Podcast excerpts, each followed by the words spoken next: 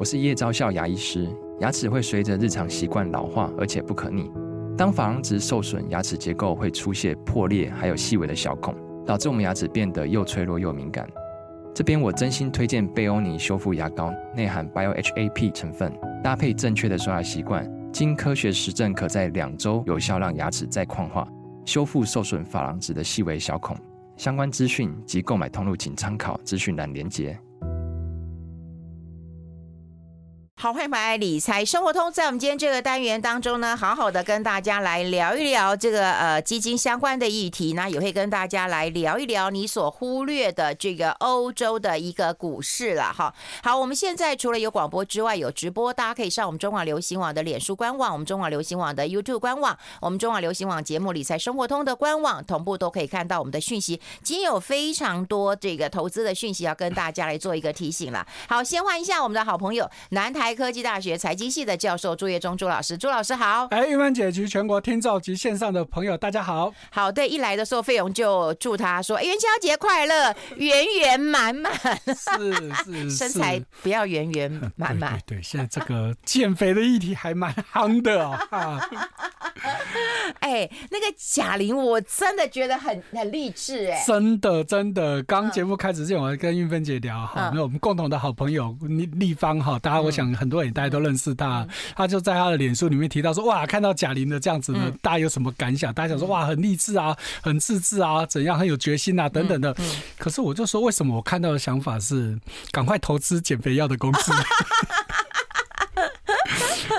啊，所以说这个当然了，我们不是说影射说他有做什么事情啊，而是你想也知道嘛，一一年之内要减五十公斤。非常人，我觉得很难呢。非常人做得到，而且哦，关键是，如果今天贾玲是两三百公斤以上的人，你减五十公斤，我们觉得还 OK。嗯嗯。可是他是一百出头，要把身体减掉一半，而且一年的时间，坦白说，我不太相信，纯粹就是靠饮食跟运动啊。哦，应该有外力。我看他是有那个马那个马甲线哦，女生是这样马。对，当然有运动，这绝对我们没有否认。但是我的意思是你。还可能还是有借助到其他外力哦，因为他拍电影，他的内容题材就全集嘛，啊，你都没有 muscle，你哪有说服力？对对对对，所以我会我个人怀疑，当然我只是说我个人猜测了哈，还是应该有其他的外力帮助，要不然一年要减五十公斤。刚玉芬姐我们在讲，不要说五五十公斤，五公斤我就满意，连零点五公斤可能 多吸两口气就有了哈。你都不给我一点信心，我说要瘦五公斤，他说零点五都很难呢。啊，真的真的哈，所以。当然，我们今天就是因为要讲跟这个健康科学有关的投资，所以我们才会聊到最近很夯的一个议题啦。哦，好，我们待会就会跟大家来聊一聊，因为欧洲有十一巨头啦，一样我们很久没跟大家进行基金小百科了哈。对，今天跟大家来挑一档基金小百科，我还是重申，不是叫你一定要去买或一定不要去买，我们借由这一档基金教你怎么看它到底投资哪一些，你要会看会挑了，你自己就会选择适合你自己的商品了哈。那我们挑了这一档，说实在，待会跟我们要谈的欧洲的这个十一巨头有很大的关联性啦哈。好，我们选的是贝莱德世界科呃健康科学基金，好，就是泛称各种生技医疗相关的哈。那我们过去是比较少谈特定产业的基金的哈，因为特定产业真的学问很大，每个产业都有它特定的学问呢。尤其这个生技医疗产业，它其实涵盖的范围非常非常的广。我们简单的大概分几个大方向，第一个大家最知道的制药，可是光一个制药，你又要分两块，一个叫新药，一个叫学名药。对，好，那这两个其实差很多哦。新药它其实是高风险、高报酬的行业，但是学名药就很安全，只要你有技术。所谓的学名药就是专利权过了，譬如说阿司匹林专利权过了，只要你有技术，任何人都能够生产。所以这种就是相对稳健，你也赚不了什么大钱。哈，所以药的部分就分这样子，再来还有所谓的设备。那设备那就有小有大了嘛，小到血压计等等，这是小的设备，大的可能就是核磁共振这一类的大的设备嘛。好，那再来还有什么耗材？嗯，那耗材小的当然就是血糖试剂啊等等这一这一类的。好，比如说像口罩这种，其实都是属于耗材。好，这又是一块。那还有一个是台湾比较少叫服务，服务其实主要是医院。好，台湾是目前没有什么医院股票上市，可是在中国或其他国家其实都很多。所以你看哦，生技医疗它可以涵盖这么多范围，那一档这种基金它到底投资了些什么东西，就会跟它的属性有很大的差别。就如我们刚刚说的，如果你是投资新药。嗯，哇，那可能波动就很大哦。那当然押对宝，你可能就赚很多。嗯，反之你押错了，因为新药它是高风险高报酬。嗯，你在还没有开发成功之前，基本上就是烧钱。嗯，你几乎不会有收入。嗯，可是你的。这个研发过程一定会成功吗？嗯，你能够最后取得药证吗？嗯，那说真的，真的非常非常的困难哦。好，但是一旦成功，那你可能就是暴利的嘛。嗯，好，那所以如果你的基金是专门投资这一块，那可能就是高报酬高风险。那反过来呢，如果都投资我们刚刚说的一些比较稳稳当的领域的部分呢，它可能就是长期稳健。所以呢，在过去我们会把生技医疗产业归纳到什么？到所谓的。防御型产业，对，可是这么说其实不太对。就如我们刚刚说的，是不是防御型取决于你投资了些什么东西嘛？如果你专门投资新药，那真的波动不会输一般的科技公司哦，那它怎么会是一个防御型？防御型指的是说不太受景气影响，好也不会好到哪里去，差也不会太差，这种才是所谓的防御型。哎，可是说实在的，有一些像健康护理啊，那你生病还是得去看医生啊，对对不对？所以就我们刚刚说的嘛，所以回到我们刚刚说的嘛，你是投资这个领域里面的哪一块？对对对。当然我们刚刚会说的，我们是一个防御型产业，就是云芬姐所说的，生病你不管有钱没钱，你就是得吃药，得看病嘛。嗯，所以这个部分。当然就很稳健，但是其他的领域呢，就是我们刚刚说的，可能设备的部分、耗材的部分，或者是新药的部分，那可能就有很大的风险。所以，我们今天去买一档这种基金的时候，你第一个真的就要先了解他在投资哪些公司。那如果比较安全的话，那当然就是我什么都投资嘛。对，所以你看哦，好像我们今天讲的这个贝莱德世界健康科学，我们第一个，我们过去教给大家，我们第一个先看它的指标。哦，它的指标是。MSCI 就摩根士丹利的世界保健指数，好，所以世界保健指数到底在投资些什么东西？好，那如果大家有兴趣，其实在网络上其实就很容易找得到相关的资料。好，所以我们如果先直接看 MSCI 的这个指数，它的成分股，第一个它投资什么？美国的大药厂礼来，哎，也是最近超夯的，嗯，做减肥药，对，股价涨翻天哦。好，那第二个是美国最大的健康。健康保险集团了，好啊。第三个大家也熟知的 Johnson Johnson，哎，像 Johnson 强生 Johnson，他就很就很多面向的，他可能有做一些，比如说乳液呀什么之类的，但是他也有在研发药哦，所以他的定位就比较特别。先看健康指数，我们先休息一下，进一下广告。I like 好，我们持续跟我们朱月忠朱老师来聊一聊。你就要先看到指数嘛，哈，它对照的指数，那这些指数呢，到底是投资哪一些的公司嘛，哈，那这些公司你认不认同嘛？我觉得这个是你要先了解的哈。你投资一档基金，当然有时候我们刚刚讲说可以，我刚才的广告时间跟朱老师讲说，我们可以望文生义嘛，哈，你就看几个关键字，世界，然后健康科学是什么？世界就是欧洲啦、美国啦，哈，可能会比较多。对，是的。然后健康科学，可你刚刚叫我们要先看指数，对不对？对，好，因为你知道它的。指数知道它所涵盖的范围，你就大概知道它在投资些什么东西嘛。好，所以正如刚刚玉芬姐所说的，因为关键字就告诉你是世界，所以你看到它的指标指数用的就是世界。保健哦。指数嘛，好，所以可想而知，它一定是分散全世界去投资。那更重要的当然就是回到它到底在投资些什么标的。所以我们刚刚讲到第三，它是强 Johnson 嘛，好，那第四呢就是诺这诺和洛德，好，丹麦的哇。制药龙头，好，丹麦的护国神山，对，又是减肥药，而且哦，就在这几天，丹麦政府就自己出来说了，哎，我们去年的 GDP 呢，全年有成长一点八趴，可是可是可是。基本上都是制药公司贡献的，因为去掉制药公司，去年他们会衰退零点一趴。嗯，那制药公司的丹麦的龙头就是诺和洛德。那他，你的意思说，说如果没有它，就是衰退的？是的，所以你就知道，哎、真的是丹麦的护国神山不为过。好，那第五个大家大家熟悉的默克药厂，后面我们就不要往后念了。哦、所以你看到，基本上呢，它这些。一一眼这样子看过去，基本上还是偏重什么？还是制药居多。嗯，好，那都尤其这些制药，其实大部分都是偏什么？新药。嗯，哎、欸，所以这就是我们在看到的这个指数的时候是这样子。那回到这档基金，是不是也是这样子去投资呢？我们要先看它的呃投资的国家，还是投资它的产业别？如果以国家来说呢，坦白说呢，会有一个问题哦，哈，就是不管是 MSCI 的指数，或者是看这档基金，你会发现四分之三左右都在美国。对，哎。为什么？因为世界上数得出来的有名的大药厂，基本上都在美国嘛。嗯、那再加上美国的资本市场呢，其实对于这些特定的公司呢，那个股价的加成效果是很强的。所以也就是说，它不见得是最赚钱的公司，可是以市值来说，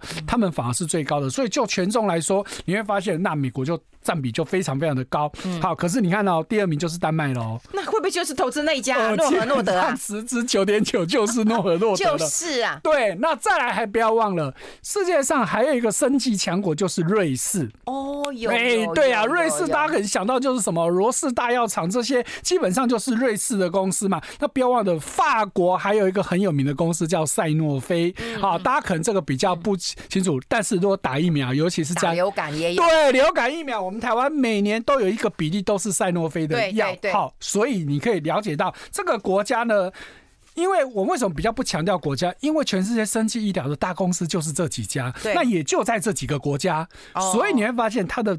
国家会非常非常的集中，嗯，好，那所以呢，与其看国家，我为什么刚刚一开始要先看公司？那些公司指数的公司配置反而就相对重要了。所以你看到我们刚给大家看的是 MSCI 的指数，那如果你现在回到这档基金，它在投资些什么东西？坦白说啦，你去对照刚刚的前十大，看起来大部分都一样。对。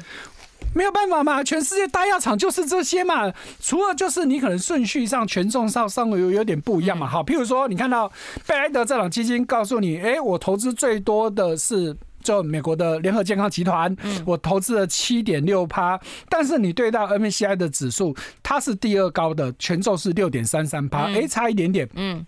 可是这种基金第二名跟第三名就是我们刚刚特别强调的卖减肥药的嘛。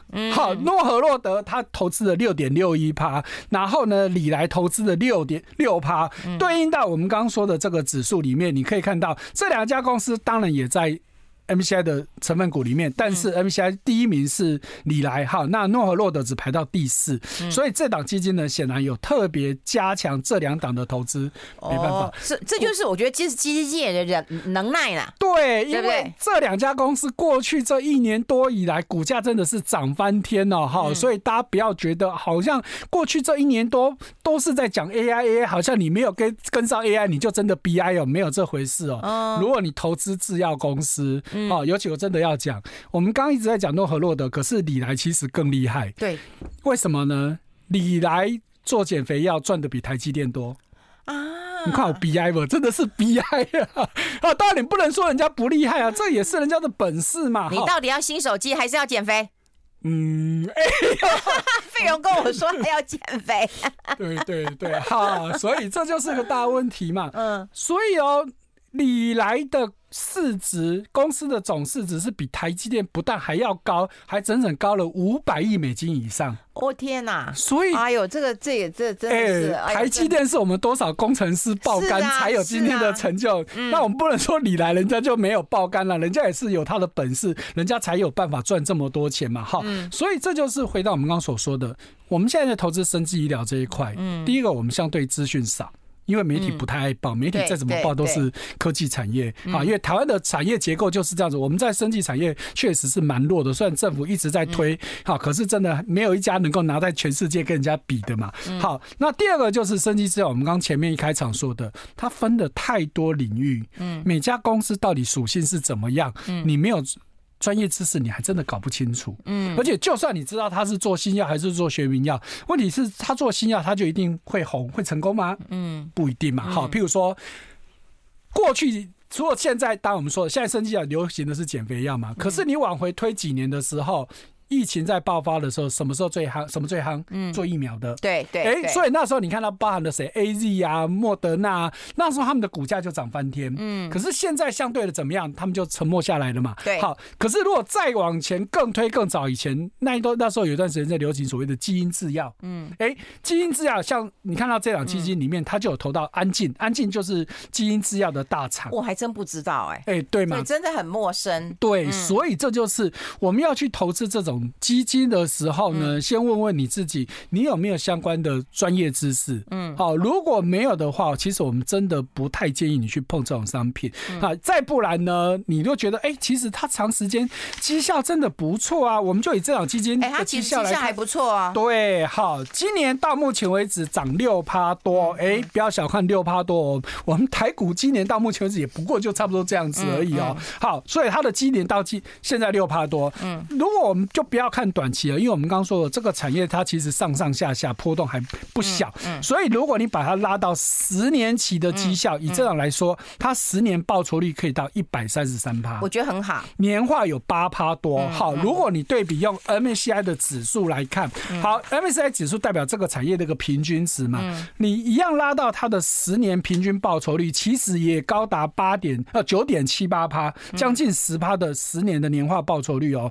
表示这个产业呢，如果你真的不懂，那你就去买一个综合性的，而且再来就是你要抱得住。长时间持之以恒。嗯，哇，它成立时间蛮也也蛮早的。对，这档基金很老牌了，二零零一年就已经成立了。对。我觉得找这种比较呃老牌老牌的，然后呢产业稍微比较分散的哈，那这种，然后再加上当然就是我们刚刚说的，你要持之以恒。当然做功课还是很重要啦，因为有时候呢，你看到说，哎呀，这种基金为什么最近绩效可能掉下来了？那你要多少知道说什么原因嘛？嗯，好，所以这个做功课也是蛮重要的了。嗯，好，那再来就是呢，我们刚刚前面也提到说，做这个生技医疗，在过去大家可能觉得它就是这个所谓的这个。这个比较不会受景气影响的，哈，但是实际上它没有你想象中那么不会动哦。好，我们待会把这个讲完之后，会跟大家来分享一下这欧洲的这个十一巨头呢。但是我们要先休息一下，进一下广告，待会继续再聊。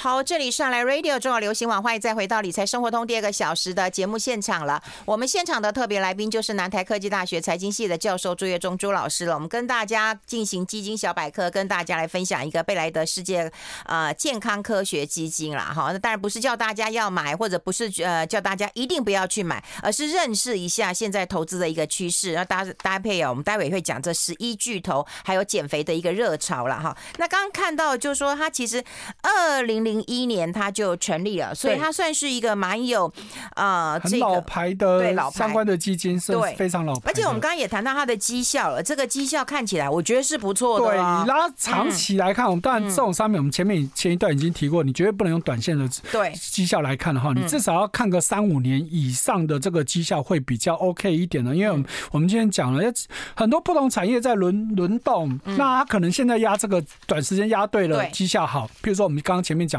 现在在流行减肥药嘛？如果有一档这类基金，它就重压减肥公司，对，那它可能短时间绩效绝对非常非常的好。好，可是这个热潮过了呢？就像我们刚刚前面也提到嘛，几年前。新冠疫情正热的时候，那时候你投资疫苗股，嗯，哇，那时候就大赚嘛，嗯，好，所以你不能看这种一一波一波的这种短线的，你要看一个拉个长期的。所以这样基金来说，长期的年化报酬率已经有到八趴多，将近九趴，确实是相当不错的嘛。好，但是我们刚刚也强调了，不要以为生技医疗就是一个所谓的这个能够。对抗市场景气波动的这种所谓的防御型产业哦，哈，因为以这种基金来说，它拉十年，它的标准差其实有到十五趴。天呐，十五趴大家可能没有概念了哈，大家基本上以这种全球股票型的基金，以这个长线的这个波动也大不大概就是这个样子哦，哈，也就是说它没有你想象中那么的安全稳定，所以同类型的平均。也是标准差也是有十一趴，对对，所以说这是大家要去了解到说这这一类的商品呢，你要投资 OK，但是你一定要有长期抗战的心理准备，你放得住，你才赚得到相关的这些钱。没有我们想象中的这么保守稳健。对对对，这是我们要去强调的。所以因为每次都是玉芬姐开场就说的嘛，我们每次介绍基金，一定很多人都问说，哎呀，能不能这个能不能买啊？我适不适合啊？能适不适合我们不知道，因为我们不认识你们每一位听众或观众哈。那重点就是回归到你自己的属性，你最清楚嘛。好，所以可是话说回来，你看这档基金，我们就以二零二二年市场最差的时候，